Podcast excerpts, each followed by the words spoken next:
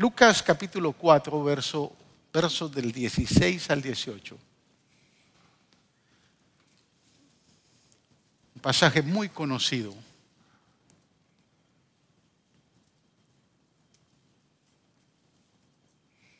Leo de la versión nueva internacional, dice, vino a Nazaret donde se había criado, está hablando de Jesús, y en el día de reposo entró en la sinagoga conforme a su costumbre y se levantó a leer.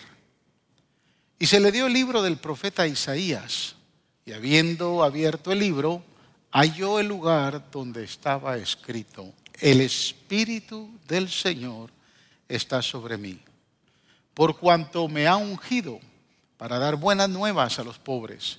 Me ha enviado a sanar a los quebrantados de corazón y a pregonar libertad a todos los cautivos y vista a los ciegos, a poner en libertad a los oprimidos. Gracias, amado Salvador. Gracias por darnos este privilegio, esta oportunidad Gracias por darnos este momento tan especial. Gracias por todas las familias que están presentes y todos aquellos que se han conectado, Señor, a través de nuestra transmisión. Gracias porque tu palabra es útil, es poderosa para edificar nuestras vidas, para hablar a nuestro corazón, para redarguir, exhortar y consolar, Señor, nuestra vida. Por eso oramos que esta palabra produzca fruto y fruto en abundancia. Que sea a través de tu palabra que tú nos hables en esta hora. Tú conoces la necesidad. Espíritu Santo, te invitamos. Te invitamos a que tomes esta palabra y puedas, Señor, incorporarla en cada corazón. Y que cada uno de los que vamos a recibir tu palabra podamos, Señor, no solo ser desafiados o confrontados, sino podamos, Señor, ser bendecidos sabiendo que tu palabra, Señor, es para bendecir nuestras vidas y para darte a ti toda la gloria y toda la honra. Gracias, amado Salvador. Amén y amén. Gracias, Padre. Gloria al Señor. Gracias, Espíritu Santo. Puede tomar asiento.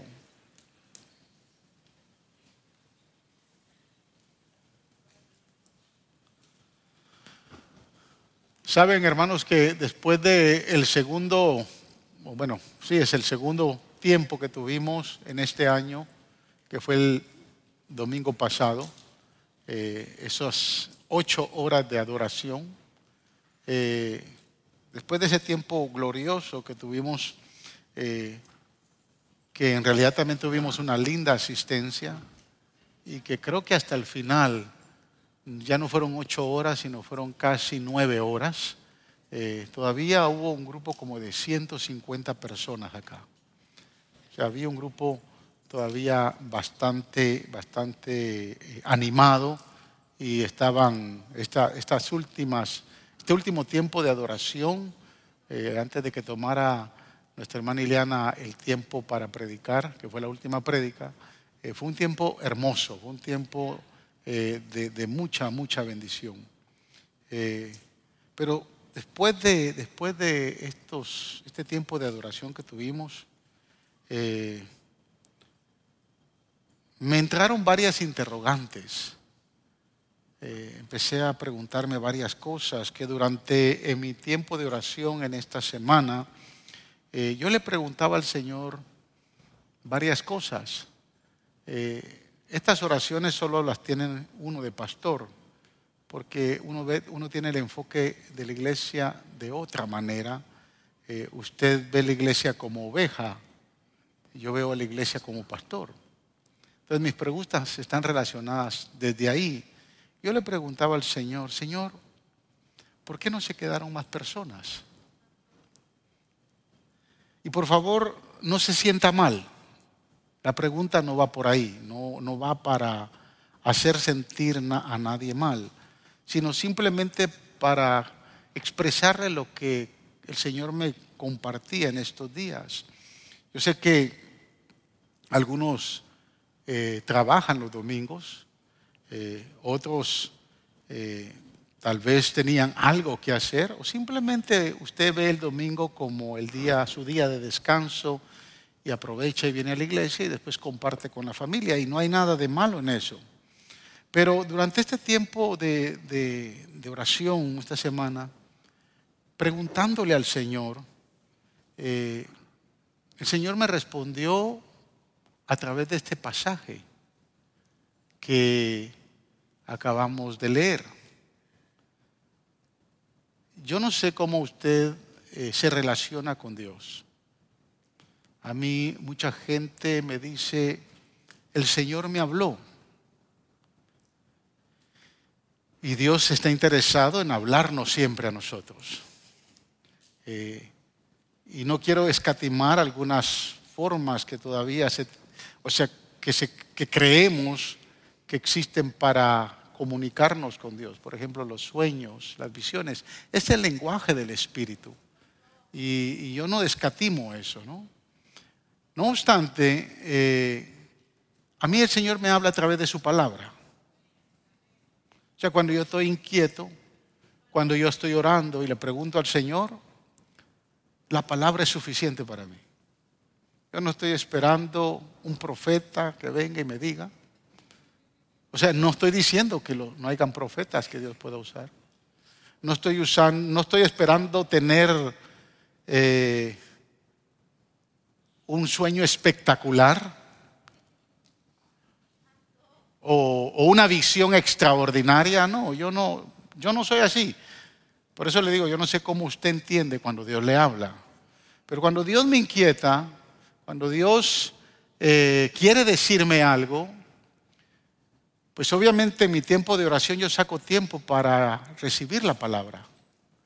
y en estos días, este pasaje me respondía el hecho de que tal vez no todos se animen o se motiven a, tener un tiempo de adoración largo con el Señor. Eh, y usted va a entender el mensaje a través de la prédica, porque quiero decirle que eh, en febrero tuvimos seis horas de, de adoración, el domingo pasado tuvimos ocho, y el primer domingo del mes de diciembre vamos a tener 10 horas de adoración. Vamos a cerrar el año con 10 horas de adoración. O sea, mi motivación y mi deseo es ver a toda la iglesia. Pero realmente era mi dilema con el Señor. Señor, ¿cómo hago para tener a toda la iglesia acá? Y entonces el Señor me seguía llevando a este pasaje. Y seguía entendiendo este pasaje que leímos.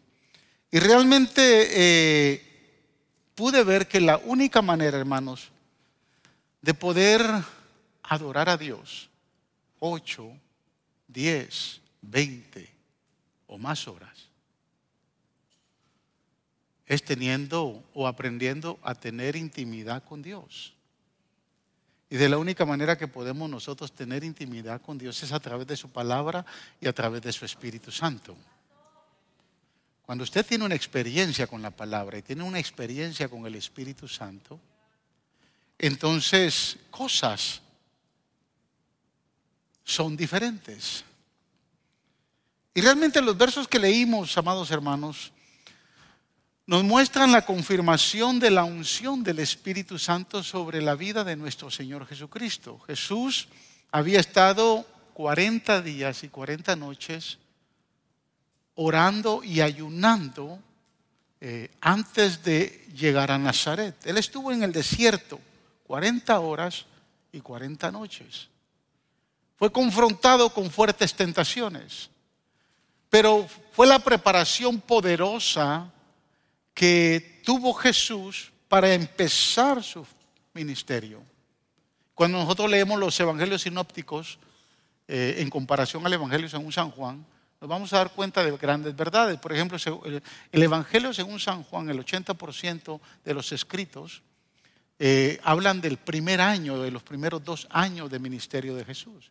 Pero los sinópticos, Mateo, Marcos y Lucas, hablan de los últimos dos años del ministerio de Jesús. No obstante, este evento, este pasaje se menciona en los cuatro evangelios porque los sinópticos no dejan de hablar siempre del, nacimiento de Cristo, del, del llamamiento, pero por ejemplo no hablan de las bodas de Caná, donde Jesús hace el primer milagro, porque él sale del desierto y se dirige a Caná.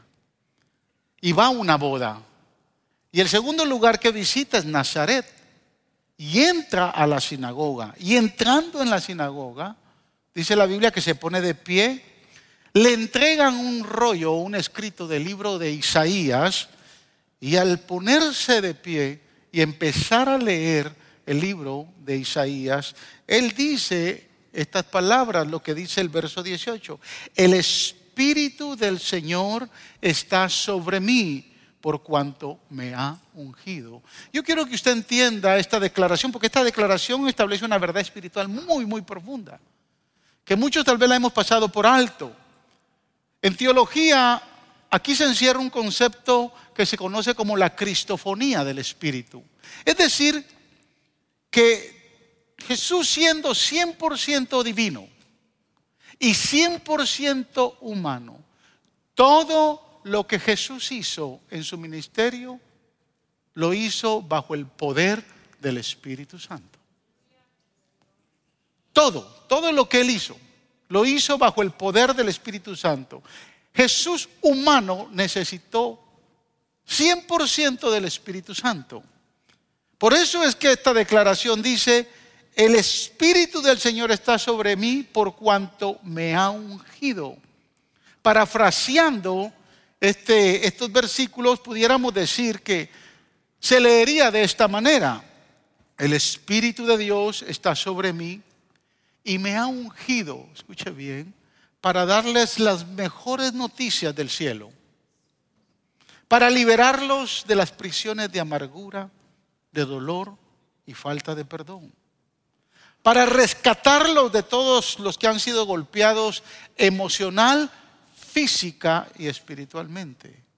Para sanarlos de todas las enfermedades físicas y mentales que padecen. Y para anunciarles que este es el tiempo elegido por Dios para darnos salvación.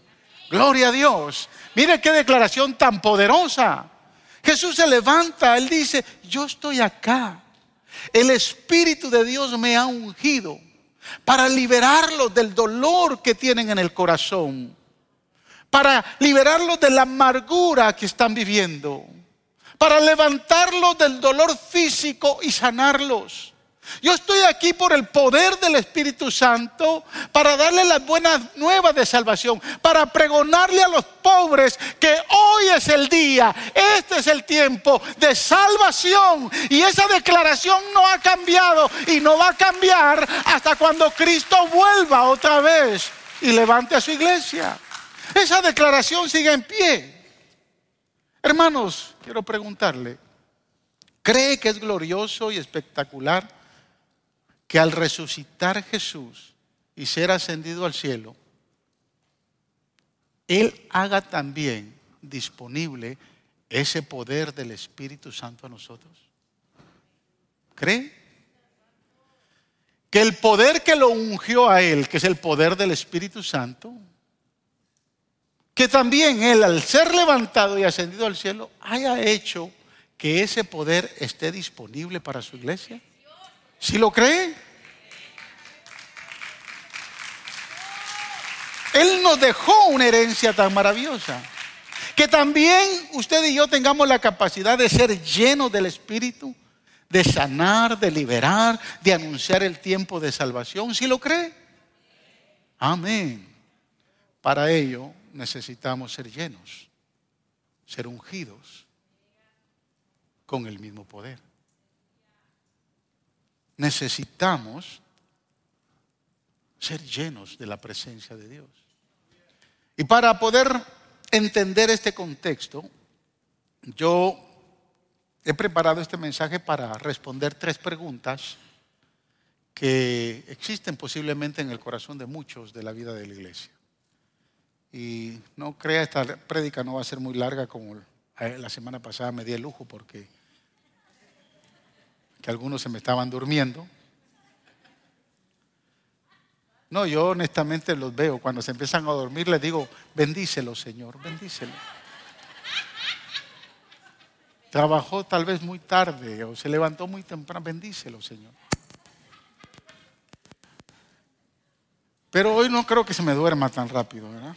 No creo ser tan mal predicador tampoco para que por una predica de media hora se me duerman, ¿no?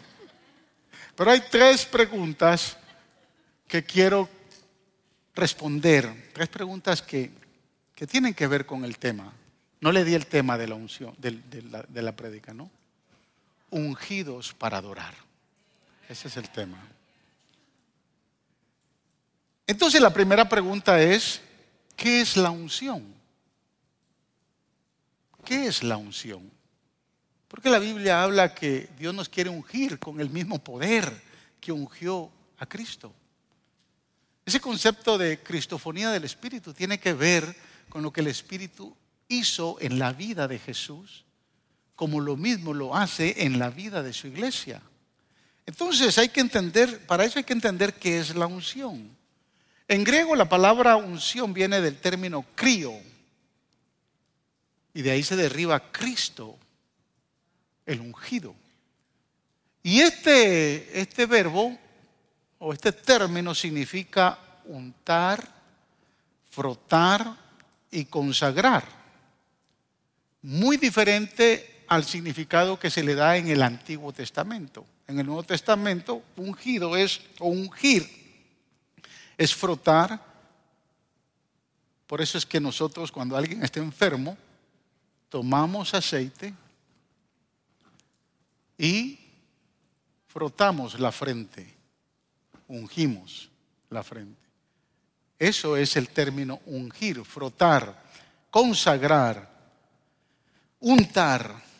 Pero en el Antiguo Testamento, en hebreo, el término es distinto.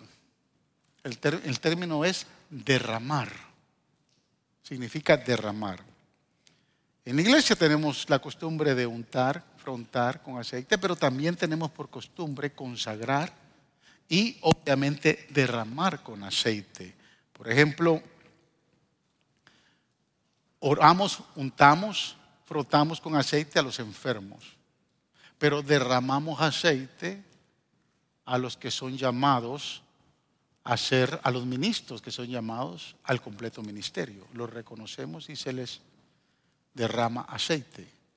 Entonces la iglesia optó bíblicamente por los significados de la unción. Ahora, que no le vaya a pasar lo que me pasó a mí en, en uno de mis segundos viajes misioneros que hice. Yo fui 10 años director de misiones de nuestra organización el primero lo hice a Honduras y allá no tuve una buena experiencia. Y en el segundo tampoco tuve una buena experiencia, fui a República Dominicana. Yo...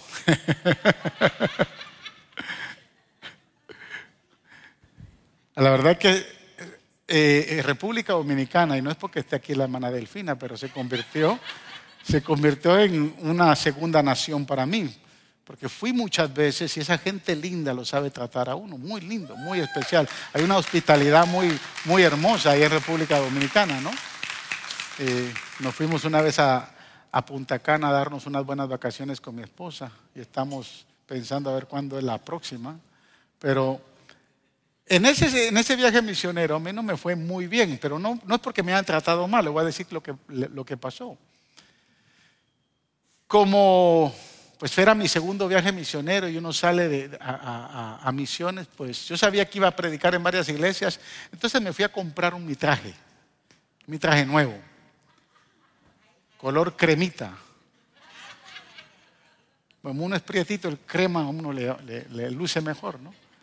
Entonces me compré un mi traje crema y yo llegué a la iglesia, los pastores allá y como en muchas otras iglesias tienen por costumbre sentarlos en el altar. Y entonces se estaba hablando de la unción y el pastor de la iglesia cogió el frasco de la unción y empezó como el padre, ¿no? cuando tira agua bendita. Y me llenó, hermano. Yo miraba mi traje lleno de aceite. Yo estaba más atribulado por el traje Dije, nunca más me compro un traje nuevo para salir de misiones, ¿no? Hay unos que tienen costumbre, ¿no? De cómo derramar el aceite, ¿no?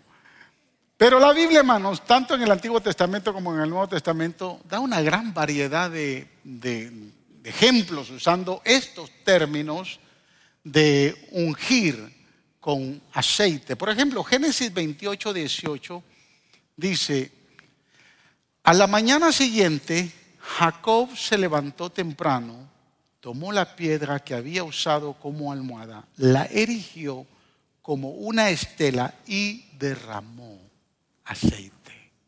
Ungió esa piedra con aceite. La experiencia que tuvo en Betel fue, fue, fue espectacular.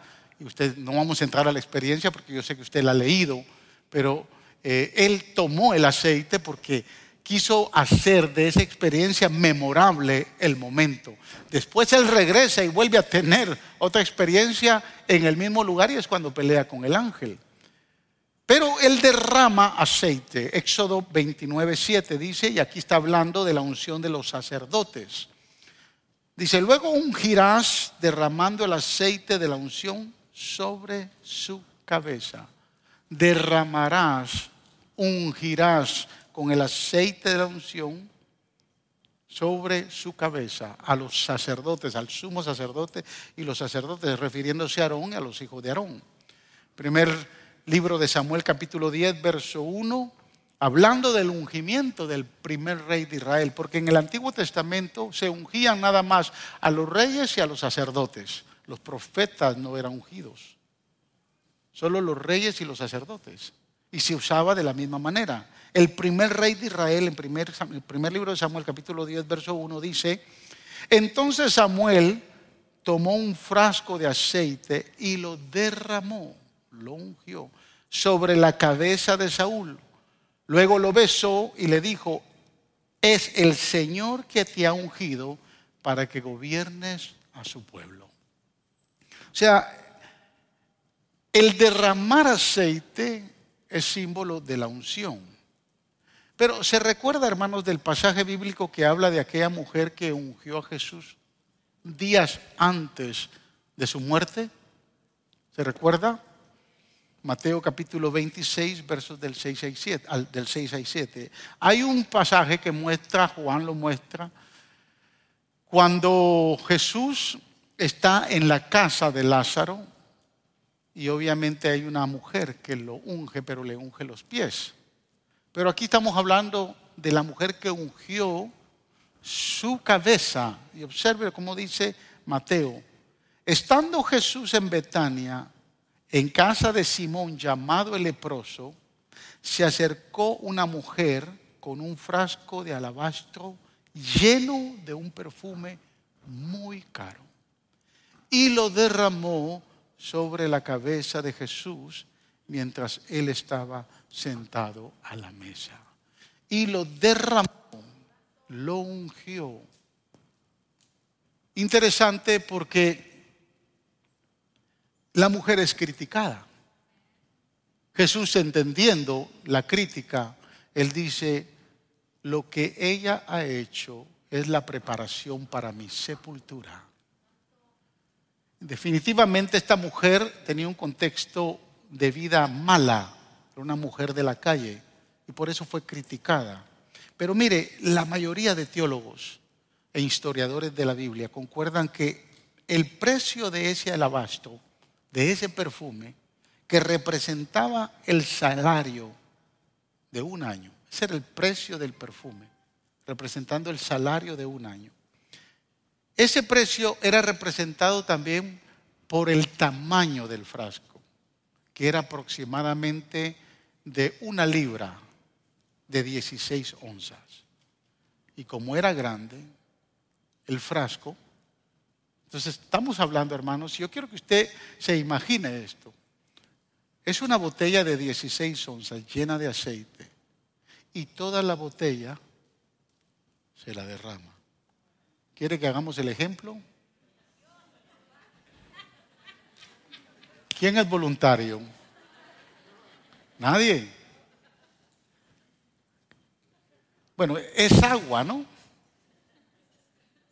Y el agua se seca. Pero que le derramen una botella de agua, John Paul se me queda viendo, ¿no? No dice no. Esta mujer entra a esa casa, toma una botella de 16 onzas. Ella la llevaba, un alabastro, un perfume con esencias, hermanos, aromáticas, que su contexto histórico nos señala que pudo haber sido una herencia de la familia. ¿Quién sabe? Lo que cierto es que esa botella valía el salario de un año de trabajo por el tamaño de la botella. Y se lo derramó encima de la cabeza del Señor. ¿Se puede imaginar, hermanos? 16 onzas de aceite.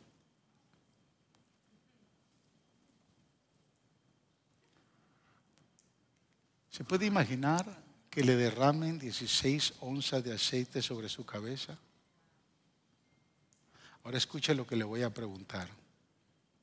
¿Estaría bien con usted que Jesús, en vez de derramar unas gotas de la unción de su espíritu sobre su vida, pudiera untar, frotar, derramar del poder de su presencia en abundancia sobre toda su vida. ¿Estaría usted de acuerdo con eso? ¿Le interesaría en abundancia que ese poder se derramara sobre usted? ¿Sí? Jesús se movió bajo el poder del Espíritu Santo. Muchas de las cosas que Jesús hizo, o todo lo que Jesús hizo, no lo hizo porque Él era Dios. ¿Se recuerda cuando está en la cruz? Si eres hijo de Dios, bájate de ahí. No, no, no. Nada de lo que Jesús hizo cuando sanó, cuando operó en su ministerio, lo hizo porque era Dios. Lo hizo porque lo hizo bajo el poder del Espíritu Santo. Eso conforma el hecho de que Jesús es el Hijo del Hombre, 100% humano y 100% divino. Pero de acuerdo a Filipenses, dice que Él se despojó de su naturaleza, Él se despojó de su trono, Él se despojó para venir a tomar forma de hombre, para venir a tomar forma de siervo y se humilló hasta lo sumo. Y cuando se humilló, lo hizo tomando forma de hombre, tal como usted y yo somos. Y en esa forma de hombre, esos 40 días y 40 noches que estuvo él en el desierto, estuvo necesitado del poder del Espíritu Santo. Por eso el Espíritu Santo vino sobre él. Y si usted ve la vida de Jesús, a Jesús usted no lo ve, no lo ve. Cuando usted ve las escrituras, si usted no lo ve, escúcheme, predicando, enseñando, usted lo ve orando. Yo me pregunto, si hubiera habido Facebook en ese entonces. ¿Cuánto tiempo Jesús hubiera, se hubiera pasado en TikTok o en Instagram? Yo me pregunto, ¿no? ¿Cuánto tiempo él hubiera? Es que usted lo ve en escritura, si él no está predicando, si él no está enseñando, él está orando. O sea, impresionante cómo el poder del Espíritu Santo se manifestó en él. El poder que está disponible para usted y para mí. Lo que acabo de decir tiene su, tiene su, su, ah, su prueba bíblica. Hechos 10, 37 y 38. Mire lo que dice Hechos 10. Ustedes conocen este mensaje que se difundió por toda Judea, comenzando desde Galilea, después del bautismo que predicó Juan. Me refiero, dice el apóstol, a Jesús de Nazaret, cómo lo ungió Dios con el Espíritu Santo y con poder, y cómo anduvo haciendo el bien y sanando todos los que, perdón, a todos los que estaban oprimidos por el diablo, porque Dios estaba con él. O sea, Jesús anduvo haciendo el bien. Y cuando estaba haciendo el bien, Él anduvo sanando bajo el poder del Espíritu Santo, a todos los que estaban oprimidos por el diablo, porque Dios estaba con él. Escuchen hermanos, si ustedes, si queremos andar haciendo el bien, sanando enfermos y liberando oprimidos por el diablo, usted y yo necesitamos ser ungidos con el Espíritu Santo. Si Jesús lo necesitó, usted y yo también lo necesitamos. Si Jesús hizo todo lo que hizo bajo el poder del Espíritu Santo, y si ese poder está disponible para nosotros, para hacer el bien, para sanar, para liberar endemoniados, escuche la pregunta que le voy a hacer. ¿No cree que hay alguien interesado en que le va a hacer la vida imposible para que usted no sea ungido por el diablo? ¿No cree que el mismo diablo está interesado en que usted no sea ungido? Mire, amados hermanos, el diablo se ha encargado de distraernos tanto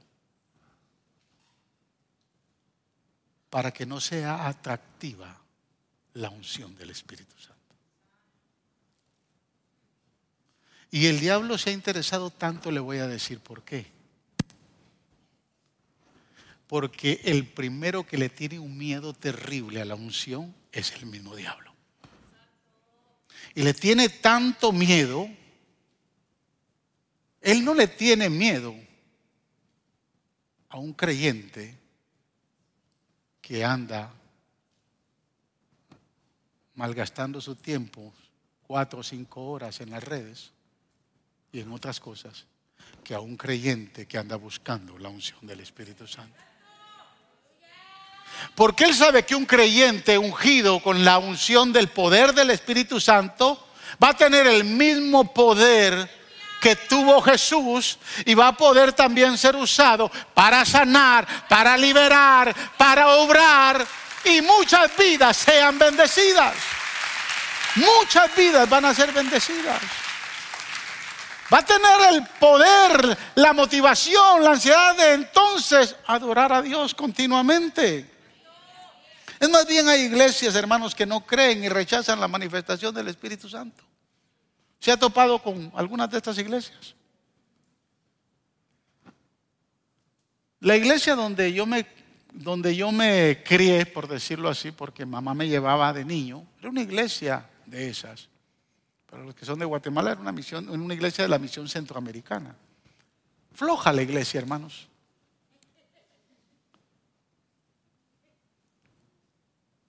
Ahí no se hablaban lenguas, Ahí no se podía ni siquiera aplaudir, imagínense. Ahí no se hablaba de la manifestación de los dones del Espíritu Santo y tenían su argumento bíblico, obviamente. Un argumento bíblico fuera de la interpretación bíblica.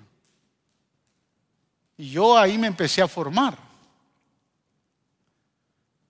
Hasta que un día, estando en, eh, allá le llamamos nosotros diversificado, que es más o menos como high school.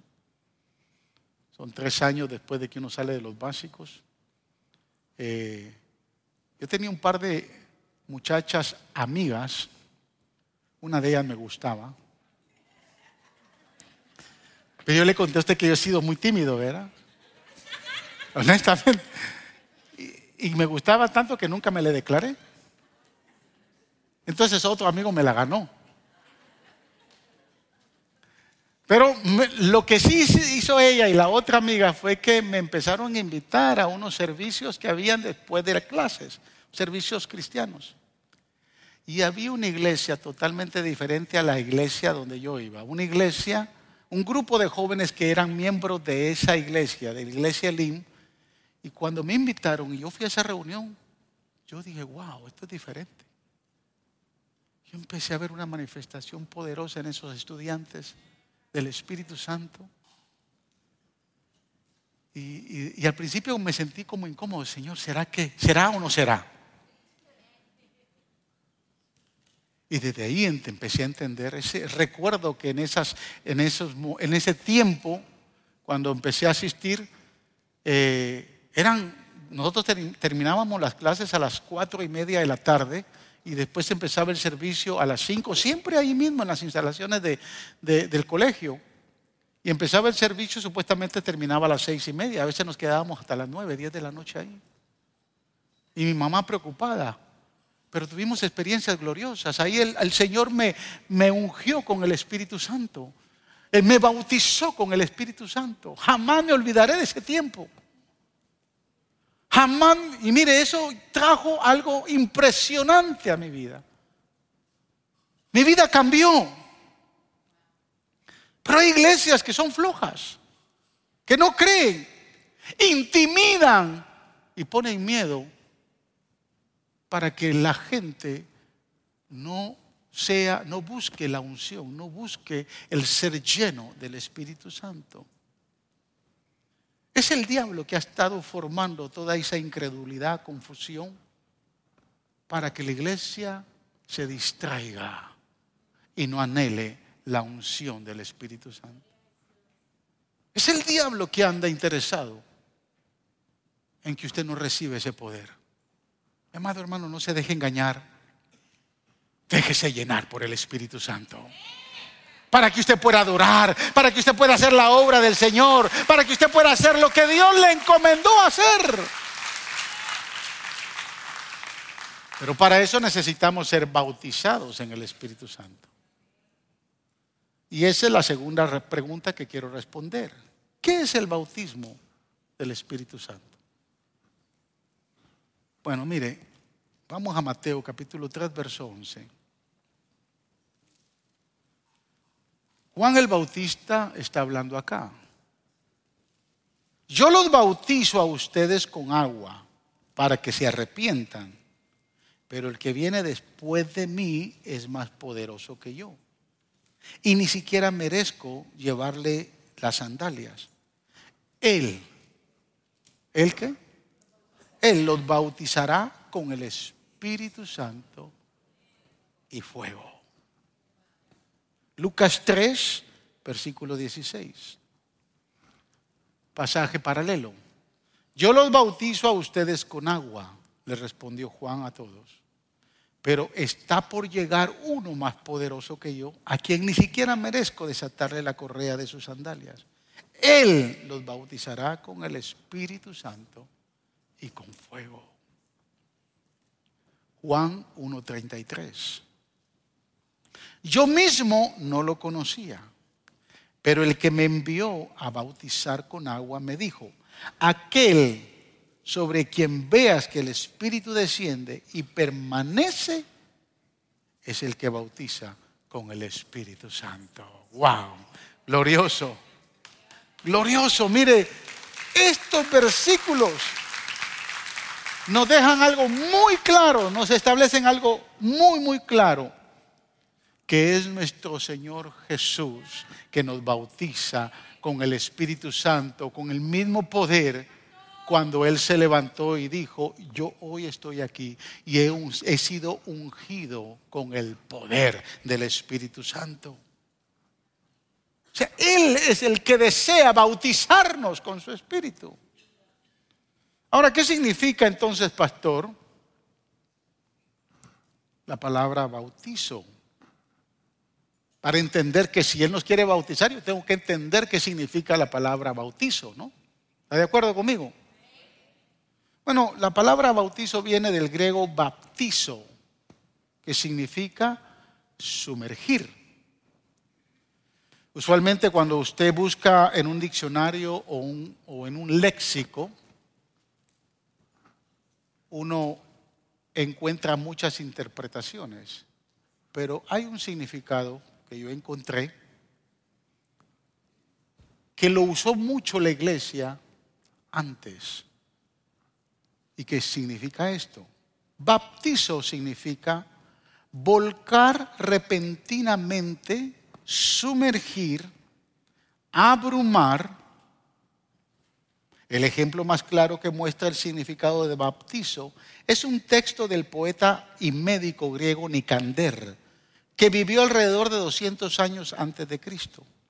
Se trata de una receta para hacer encurtidos. Nicader dice que para hacer un escabeche, como los pickles, ¿verdad? Para hacer un escabeche primero se debe sumergir la verdura en agua hirviendo y luego bautizarla en la solución de vinagre. El acto de bautizar el vegetal produce un cambio permanente. Wow. Usted, un eh, pepino, que después se conoce como pico, cualquier vegetal que después usted lo come como embutido, no puede volver a hacer lo mismo después de que es bautizado sumergido. Hay un cambio permanente.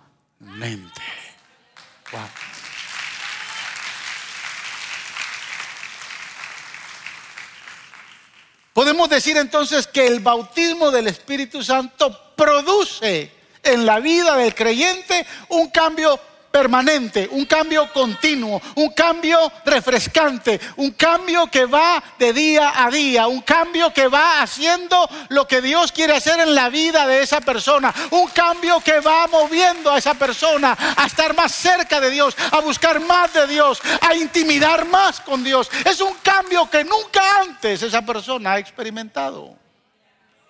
Porque usted cree que hay muchos que tal vez nunca han experimentado, son creyentes, creyeron en Jesús son salvos.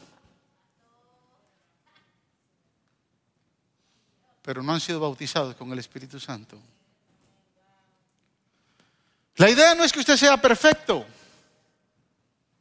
pero cuando usted es bautizado, abrumado, sumergido en el Espíritu Santo, su vida empieza a producir un cambio como nunca antes. Usted va a adorar no solo seis horas, no solo ocho horas. Usted va a adorar diez, usted va a adorar veinte. Usted va a adorar al Señor continuamente. Usted va a poder perdonar sin resentimiento. Usted va a poder servir con gozo y alegría sin importar la actitud del otro. Porque muchos a veces sujetan su manera de servir de acuerdo a la actitud que tiene el otro. Es que yo me mato aquí haciendo esto y haciendo lo otro y este sin vergüenza sentado ahí sin hacer nada.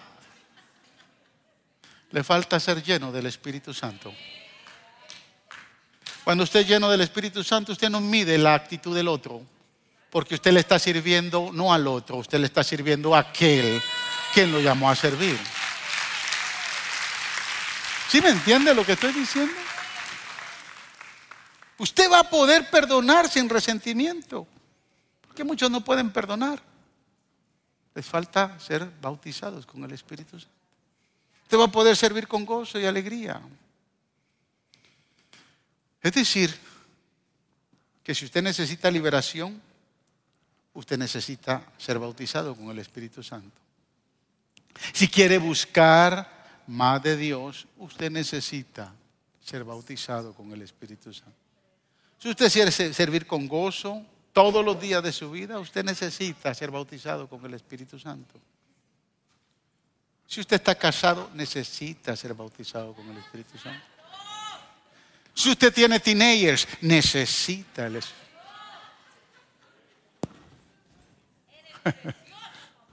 ¿O no? Si usted tiene un pastor como el de Faro de Luz, necesita ser bautizado con el Espíritu Santo. Por eso que es poderosa la declaración del salmista ahí en el Salmo 92.10. Observe esta declaración. Mire lo que dice el salmista. Pero tú aumentarás mis fuerzas como las del búfalo.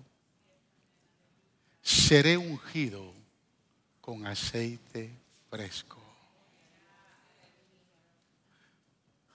El Espíritu Santo produce un cambio permanente, continuo usted y yo necesitamos aceite fresco. Pastores, que hace 10 años el Espíritu Santo me bautizó, sí, pero no tiene la unción fresca. En aquel entonces fue bautizado, pero después su vida fue y ha sido tan ignorante al Espíritu Santo que hoy necesita una unción fresca. Usted y yo necesitamos esa unción fresca. Cada mañana que yo vengo aquí a, orarle al Señor, lo hago porque necesito esa unción fresca. Necesito ser lleno del Espíritu Santo. Si Jesús necesitó ser bautizado con el Espíritu Santo, yo necesito ser bautizado con el Espíritu Santo. Yo necesito al Espíritu Santo en mi vida. ¿Quién le dijo a usted que una vida de victoria y de poder y de autoridad en Cristo se hace sin el Espíritu Santo? Se hace sin la unción del Espíritu Santo. Y eso es lo que usted y yo necesitamos. Y ya para terminar, dándoles un empujito allá a lo de la alabanza, viene la respuesta a la última pregunta. Ya entendimos qué es la unción, ya entendimos qué es el bautismo del Espíritu Santo. La última pregunta es, ¿cuál fue el último deseo ¿Cuáles fueron las últimas palabras de nuestro Señor Jesús? Mire, muchos de los que estamos aquí hemos perdido un familiar muy cercano. Jamás me voy a olvidar el viaje que hice en noviembre del año pasado, cuando fuimos a hacer el viaje misionero. Como nunca esa semana, que después del viaje me quedé en casa, compartí con mamá, como nunca antes. Como que el Señor ya nos estaba diciendo, compartan un poquito más porque ya no se van a ver aquí en la tierra. Y muchas de esas lindas palabras que mamá me dijo, yo le conté, yo acabo de reconstruir la casa que era de ella, ahora es mía. Yo la reconstruí. Y cuando yo la reconstruí, yo le, la volví a poner a ella en su cuarto. Se lo dejé bien bonito. Pero en ese cuarto era el cuarto donde yo dormí cuando era niño. Yo le contaba que yo dormí con mamá hasta los 15 años. Entonces, mire si no era el consentido de mamá. Y esa última semana que yo estuve ahí, ella terminando yo de desayunar, ella se levantaba y me decía, te vas a ir al cuarto. Chepito, te vas a ir al cuarto. Yo tenía que salir. Pero le decía así, mamá, voy a ir. Y iba a orar por ella, a escuchar alabanzas juntos y me brotaba mi cabeza. Y tengo aquí y aquí esas últimas palabras de mamá. No dejes de orar por tu iglesia. No dejes de ser el hijo que has sido siempre. Palabras que están acá. Esas últimas palabras que yo no sé si usted tal vez se recordará de algo que alguien se lo dijo en algún momento dado. Pero yo le voy a compartir las últimas palabras de nuestro amado Señor que fue ascendido al cielo y que está por regresar para levantarnos a usted y a mí. Esas últimas palabras tienen mucho valor. ¿Cree usted que esas últimas palabras del Señor son importantes. ¿Fueron importantes? Esta serie de declaraciones que le voy a leer, las dijo Jesús antes de ser ascendido al cielo en gloria y majestad. Aparecen en varios capítulos, pero cuando usted los conecta pudiera verse como su último discurso que le marcó la vida a esos doce hombres que lo siguieron. Juan capítulo 14, 16. Las últimas palabras del Señor. Y yo le pediré al Padre y les dará otro consolador para que les acompañe siempre. El Espíritu de verdad a quien el mundo no puede aceptar porque no le ve ni le conoce. Pero ustedes sí lo conocen porque vive con ustedes y estará en ustedes. No los voy a dejar huérfanos. Volveré a ustedes. Versículo 26. Pero el consolador, el Espíritu Santo, a quien el Padre enviará en mi nombre, les enseñará todas las cosas y les hará recordar todo lo que les he dicho. Capítulo 16 de Juan, verso 7. Pero les digo la verdad, les conviene que me vaya, porque si no lo hago, el consolador no vendrá a ustedes. En cambio, si me voy, se los voy a enviar a ustedes. Versículo 12, capítulo 16 de Juan. Muchas cosas me quedan aún por decirles que por ahora no podrían soportar. Pero cuando venga el Espíritu de la verdad, Él los guiará toda la verdad. Porque no hablará por su propia cuenta, sino que dirá solo lo que oiga y les anunciará las cosas por venir. Hechos 1, versos 4 y 5. Lucas recuerda estas mismas palabras. Una vez mientras comían con ellos les ordenó, por favor no se alejen de Jerusalén, sino esperen la promesa. ¿Qué tanto interés de Él? ¿Qué tanto interés de Jesús porque recibamos la promesa, porque recibamos el Espíritu Santo. No se alejen de Jerusalén, sino esperen la promesa del Padre, de la cual les he hablado. Juan bautizó con agua, pero dentro de pocos días ustedes serán bautizados con el Espíritu Santo. Aleluya. Hechos 1, 8 y 9. A punto de ser exaltado, ascendido en gloria. Pero cuando venga el Espíritu Santo sobre ustedes, recibirán poder y serán mis testigos, tanto en Jerusalén como en toda Judea y Samaria, en Katy, en Houston, en Texas me serán testigos hasta los confines de la tierra.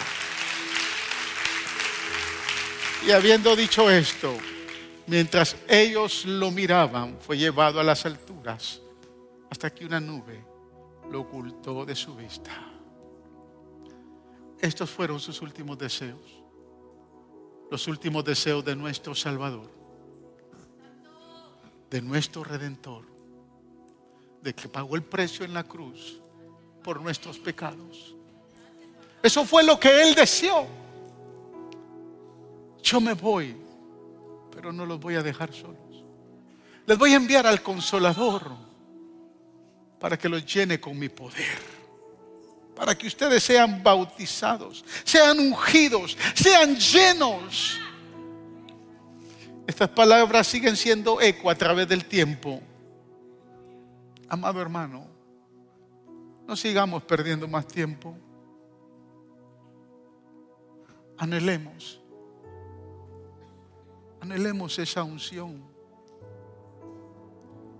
Mire, la mejor tipología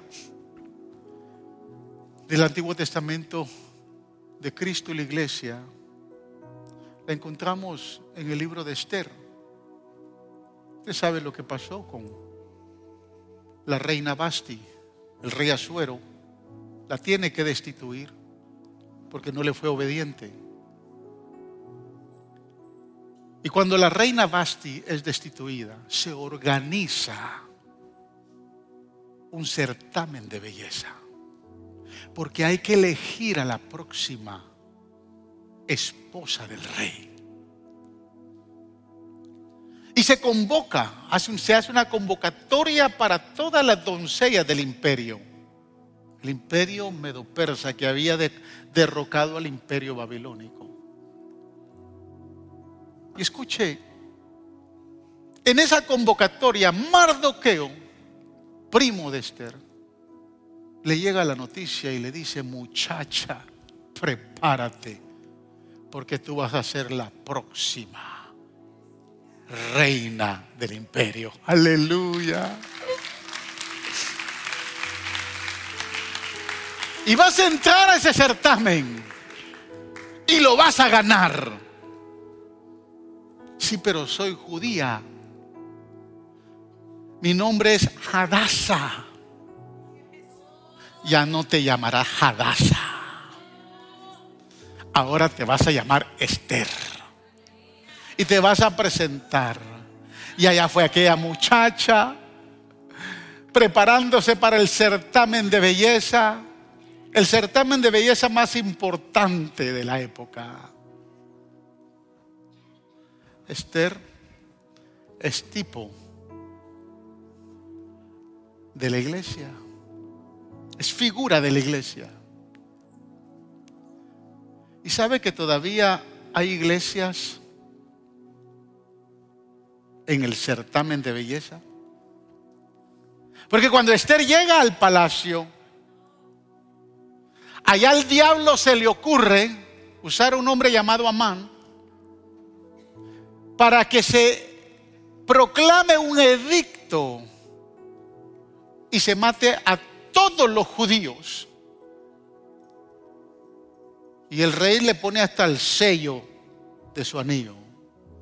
El rey no sabe que su esposa Esther, que ganó el certamen, es judía.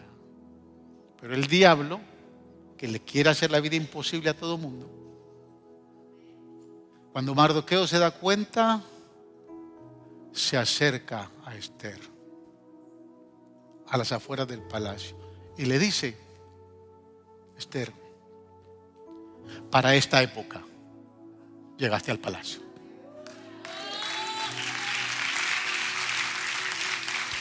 Sí, pero es que, es que ¿cómo yo voy a ir a hablarle al rey si me acerco me va a matar? Te voy a decir, no se te olvide que eres judía y que de igual manera vas a morir. Para esta hora, ya el certamen de belleza se acabó. Ahora es tiempo de ayunar y de orar porque la época en que estamos viviendo es fuerte y es difícil. Ahora es tiempo de llenarse del Espíritu. Ya no estamos en el tiempo del certamen de belleza, donde hay templos bonitos, donde hay calefacción, donde hay aire acondicionado, donde hay comodidad. Iglesia, despertemos. Hay una mano allá afuera. Hay una mano usada por el diablo que se ha levantado y hoy nos podemos ver bonitos acá, domingo tras domingo. Pero esto quiero decirle, yo no soy profeta, esto posiblemente se va a acabar pronto. Porque el tiempo está tan difícil que Amán es figura del anticristo. Y el tiempo de certamen de belleza se acabó. Ahora es tiempo de ser llenos del Espíritu Santo. Tiempo de buscar su presencia.